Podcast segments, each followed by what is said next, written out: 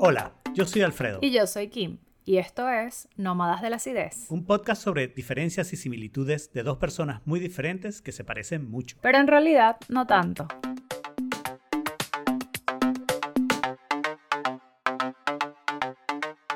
Bienvenidos a un nuevo bono en Nómadas de la Acidez y este es el bono de salud mental. Si de verdad fuéramos un gobierno comunista y se llamara bono de la salud mental, creo que seríamos uno de los mejores. Sí, la verdad, ser un gobierno más bien socialistoide del norte de Europa, ¿no? Exacto, eso, eso, eso es un buen gobierno. Eso es como del lado, del lado socialista correcto de la historia. Sí, sí, bueno. Bueno, en este episodio ganó la pregunta de si es correcto separar la salud mental del resto de la salud. Y para eso tenemos dos expertos, Alfredo y yo, eh, para responder esa pregunta. Eh, ¿Quieres comenzar tú, Alfredo? Bueno, puedo comenzar yo así como viendo a ver qué digo, ¿no? Porque lo primero que a mí se me ocurrió es yo veo la salud mental como separada de la salud, pero de repente eso es una ilusión del que está fuera, ¿no? En el sentido de que generalmente eh, el médico al que vas es como muy distinto, ¿no? Y generalmente no pasas por tu primary care para ir a médico, sino que es algo que consigue de ladito y, y de hecho hay como, como esa parte del psicólogo versus el psiquiatra, en el que si vas a un psicólogo, bueno, es salud, o sea, sí es salud mental, pero el tipo ni siquiera es médico, ¿no? o sea, el psiquiatra al menos es médico con una especialización en psiquiatría, ¿no? Que eso es al menos alguito. Pero nada, tú puedes ir a un psicólogo, a un terapista o cantidad de otras cosas que son de salud mental y que no están dentro de tu sistema normal de una vez al año. O sea, ¿cómo serían distintas las cosas si en tu examen anual, aparte de sacarte la sangre, te hiciera unas preguntas de salud mental, ¿no? lo más cercano a eso yo he encontrado es que hay muchas preguntas sobre estrés, ¿no? Como el estrés afecta tantas cosas de la salud normal, mm. entonces te hacen preguntas sobre estrés, pero no te hacen ningún test de ningún tipo, ¿no? Nunca, no es que, ah, mira, como ya tienes más de 20 años, es hora de que vaya a un psiquiatra para que él vea si no es que tienes problemas de salud mental para tratarlos lo antes posible, ¿no? Eso no pasa, en realidad es que, como lo decíamos en el episodio, ¿no? que uno tiene una gran cantidad de entrenamiento de qué hacer en las cosas de salud mental, ¿no? Si, si tienes fiebre, toma líquido, ¿no? tómate la temperatura. Hay como, tienes una cantidad de protocolos que has aprendido, algunos buenos y otros malos, pero lo has aprendido, ¿no? Y con salud mental es cuál ha sido tu experiencia y, y tú sabes, eso es lo que le dices a la otra persona sabiendo que los casos son completamente distintos. Claro, o ni siquiera hay como un estándar mínimo de preguntas, o sea, como que, ¿cómo te sientes? Bien, ajá, pero bien, ¿cómo? o, sea, o de verdad bien y estás diciendo que, o sea, hay una parte compleja de la salud mental que es que también depende mucho del paciente, ¿no? Y, y también, o sea, cuánto el paciente eh, lets out. En el sentido de que, claro, eh, si a ti te duele la garganta, el médico eh, físico te puede decir abre la boca y ponerte una paleta en la lengua y ver visiblemente si tienes una infección en la garganta, si tienes las amígdalas inflamadas, etc. En el caso de la salud mental no pasa exactamente lo mismo. Entonces esa parte es complicada. Pero yo sí, y yo creo que aquí puede estar la diferencia entre que tú estés como diciendo, bueno, yo voy a buscar a ver qué puedo decir con respecto a esta pregunta, versus yo, y yo creo que es porque hemos tenido pandemias bastante distintas, ¿no? Mm. En el sentido de que, por ejemplo, ustedes en Estados Unidos no tuvieron cuarentenas obligatorias. No, no se puede. Eh, o sea, exactamente, no se puede. Y cada quien tiene como su, o sea, por ejemplo, tú hiciste, tú estabas haciendo como cuarentena, estando stay at home, pero ¿sabes? Como voluntariamente y sin la restricción de poder salir a otro sitio. O sea, si acaso comer o algo así a un restaurante, pero sí podía salir versus que acá en Chile, por ejemplo, había un momento que cuando teníamos cuarentena total, nada más podía salir dos veces a la semana y solamente con permiso. Claro. Entonces, y ahí fue donde yo, eh, y, y esto lo tuvimos por el último año y medio y bueno, fue, fue bastante complicado, pero ahí fue donde esa parte de la salud mental yo creo que la empecé a, a ver de una forma distinta, ¿no? Porque pasa que, claro, este tema de las cuarentenas y de estar aislado y de no salir, etcétera, etcétera, y todas estas restricciones, estaban muy desde el punto de vista de cuidar el aspecto físico. O sea, que no te diera COVID y que no, exacto, que no te diera COVID y que bueno, que no te murieras. Mm. Como, como por ponerlo un ejemplo, o sea, a lo extremo, ¿no? Pero sí había una parte bien complicada en torno a la salud mental. O sea, de hecho, los casos de suicidio durante COVID aumentaron en Chile, los casos de violencia doméstica, la gente con ansiedad, eh, con depresión, etcétera, etcétera. Entonces fue casi que estábamos sacrificando la salud física justamente por la salud mental. Al revés, de todo. Sacrificamos la eh, mental por la física. Ah, eso, eso, eso es lo, o sea, claro, exacto, eso, eso, eso es lo, a lo que me refería. Estamos sacrificando exactamente como el estar bien en, en, en cuerpo, supuestamente, versus estar mal como a nivel emocional, pero como que varias de las preguntas que empezaron a surgir, sobre todo hablando con, con personas eh, en mi entorno que de repente les estaba costando un poco más o que estaban, eh, por ejemplo, tengo una muy buena amiga que es psicóloga que me dice, bueno, el momento en el que yo más trabajo he tenido es exactamente durante la pandemia.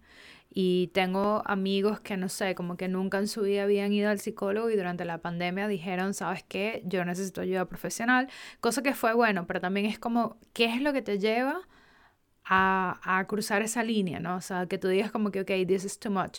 Y parte de las preguntas durante esas conversaciones era, bueno, pero ¿de qué te vale? O sea, estar bien en cuerpo físico si tienes un rollo completo en la cabeza y, o sea, no sientes que quieres seguir viviendo, no sientes que hay alegría en tus días, etcétera, etcétera, etcétera. Entonces, es de verdad estas dos cosas. Mi pregunta es la siguiente, ¿de verdad estas dos cosas están tan separadas? Y eso también yo lo veo, por ejemplo, en personas que han tenido enfermedades crónicas o, o enfermedades terminales y tú los ves en buen ánimo o en buen espíritu y la forma de transitar como que esas experiencias son completamente distintas. Y yo creo que eso tiene que ver en parte con el estado o el ánimo o la salud mental que tenía en ese momento. Porque de hecho es mucho más fácil enfermarte físicamente si tienes temas con salud mental que al revés. Mm. Entonces, para mí sí ha tomado como otro sentido y yo siento que no es correcto separar la salud mental del resto de la salud. No es correcto, pero quiero señalar la manera en que se hace y lo difícil que es. Ya señalaste, señalamos una y tú la, la recalcaste después, que es que la salud mental va como por un camino distinto, ¿no? Al médico aunque te sientas bien, se supone que al menos a cierta edad deberías empezarte a hacer una revisión anual para descubrirte cosas, porque hay cosas que pueden pasar. ¿A qué edad es eso? Eh, bueno, mi recomendación es que empieces lo antes posible. O sea, hay cosas que se pueden detectar muy rápido, que si las detectas rápido son nada, y si las detectas tarde, pueden ser el fin de tu vida. Entonces, eso es lo que tienes que poner la balanza, ¿no? Por ejemplo, hay cánceres que se detectan en test de sangre, ¿ok? Estándares, que los hacen siempre. Entonces, si a ti te detectan un cáncer en test de sangre y está temprano, es mucho mejor que si te lo detectan cuando empiezas a sentir síntomas externos, sean de cansancio o de dolores o lo que sea, porque ya ahí quiere decir que tienes un tumor que hay que hacer muchas más cosas, ¿no? Entonces, eh, eh, esa es una diferencia enorme entre una situación de salud y otra. Pero en la salud mental eso no lo tenemos. La salud mental es, tú vas dando tumbo realmente en términos de salud mental hasta que alguien iluminado te dice algo y tiene razón, porque de repente mucha gente te dijo muchas cosas, pero no tienen la razón, ¿no? Alguien iluminado te dice algo y, no sé qué. Yo me acuerdo, para hablar de anécdotas personales que no he contado antes, así que es una ventaja. Eh, yo como a los 19 años tuve un, un verano borrascoso sentimentalmente, ¿ok? Y una de las consecuencias de ahorrar borrajoso sentimentalmente es que se me olvidó escribirme en la universidad. ¿Okay? Y logré hacer una inscripción extemporánea que solo la puedes hacer una en la Ciudad Bolívar, solo la puedes hacer una vez en toda tu carrera. ¿Okay? Tres, tres, trimestres por año y solamente lo puedes hacer una vez. Y yo la hice en mi cuarto trimestre, ¿no? o sea, la hice de temprano. Y entonces yo le dije a mi mamá, a mí esto me parece que, que, que no es normal. No es normal que por más que yo haya estado, tú sabes, con mis rollos sentimentales y no sé qué, no sé qué, a mí se me ha olvidado algo tan fundamental como registrarme en la universidad, que lo había hecho ya tres veces, o sea, que ya debía haber sido algo bastante rutinario, ¿no? Y que además todo el mundo a mi alrededor debía estarlo haciendo, entonces me debía haber dado cuenta, ah, yo también tengo que hacer esto, no, era, no es algo muy fácil de olvidar, y yo lo olvidé y yo dije, esto no es normal que esa parte sentimental te afecte tanto una parte rutinaria de la vida.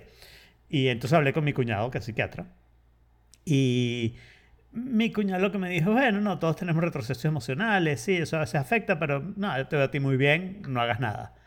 Yo ahora me pregunto si alguien hubiera explorado eso más profundamente y hubieran dicho, bueno, si tienes algo, ve al médico. ¿Qué es lo que te dice si tú dices, mira, tengo un dolor en la rodilla que no sé qué? La gente te va a recomendar ponte hielo y no sé qué, pero si no se te pasa los dos días, ve al médico, ¿no? y en ciertas cosas te van a decir al médico inmediatamente. Eso no pasa con la salud mental. Y yo creo que esa diferencia es mortal. Y la otra cosa que creo que es mortal es que yo creo que los médicos normales que te ven no están preparados. Y yo he tenido suerte, porque yo tuve dos médicos que estaban preparadas y que, y que definitivamente me ayudaron muchísimo en mi caso de ansiedad, ¿no? La primera dijo, no te encuentro nada físicamente, entonces esto tiene que ser psicológico. Psicológico. Habla con Pilar a ver qué te dice ella, y Pilar era psiquiatra y no sé qué. Y la otra doctora, que cuando él fue a decir, mira, me regresó la ansiedad, no sé qué, lo primero que hizo fue recetarme las píldoras y también me recomendó que fuera hipnoterapia, y eso ya, eso lo he contado, ¿no? Pero entonces, pero la mayoría de los médicos ni te lo preguntan, ni están capacitados para responder, ni, ni te van a decir nada, ¿no? Y yo creo que eso es un problema grave. O sea, es así como si los médicos no supieran de la mano derecha. Entonces te pueden curar cualquier cosa, pero el día que tú dices que me duele este dedo, ah, no, eso sí, tienes que ir a estos otros señores, que son los que saben de la mano derecha. ¿No? Claro, no, y es, y es como complejo porque, mm, o sea, fíjate que tú estás yendo al, o sea, en tu caso vas al doctor, ¿no? Y la doctora te dice, no tienes nada físico, vete a tu casa. Claro. Pero, o sea, y entonces también ahí se crea como un loophole de que, o sea, como que es que estoy loco o, que me lo estoy inventando y esas cosas también pasan, o sea, entonces yo creo que no, sí debería haber como un, salto a, o sea, el poder acompañar o complementar ambas cosas. Yo sé que es mucho más difícil, pero yo creo que también hay una parte como de autoconciencia, ¿no? O sea, y como de propiocepción de entender, bueno, si yo me estoy sintiendo de esta forma o de otra, puedo ir al psicólogo, porque esa también es la otra cosa. Hay gente que, que le da como fastidio ir al psicólogo mm. y dice así como, no, ¿para qué voy a ir yo a esto? Y así como que, you can never be too sure. O sea, como que ir a una o dos sesiones, aunque no, estés, aunque no estés seguro de que las necesites, es mucho mejor que no ir y que las terminas necesitando. Entonces, yo creo que también, también en ese sentido, nosotros como pacientes también tenemos que cambiar nuestra percepción. Sí. Y, y, hay otra cosa que yo creo que tiene que ver con todo esto que estamos diciendo y con eso último que dijiste de ir o no ir a un psicólogo, y es que las palabras sobre salud mental, aunque esto está cambiando para bien, espero, tiene una connotación mucho más negativa, o la tenían, algunas están cambiando, otras no, ¿no? Pero yo creo que hay muy pocas enfermedades que si yo te digo, mira, me dio esto, tú me vas a decir como que me va a sentir, que me va a dar pena decírtelo, ¿ok? Tal vez hay algunas zonas que de repente no hablo tanto porque no son zonas en las que se hable en público, pero... Públicamente. Pero en general es algo que es normal. Pues te pasó esto y te, fuiste a operar. Te hiciste una histerectomía, te hiciste una histerectomía. Tengo una amiga que me dijo esta semana que se hizo una histerectomía. Y justo en la recuperación le dio COVID, así que tremendo problema.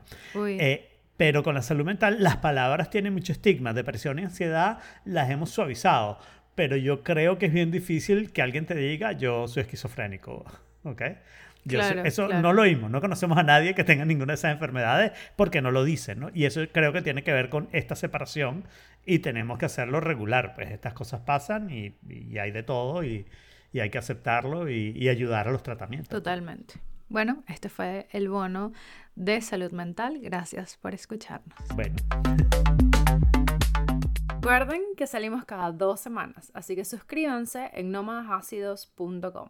También pueden mantenerse en contacto con nosotros a través de nuestra cuenta de Instagram arroba nómadasácidos. Y por favor, de verdad, no sean tan básicos.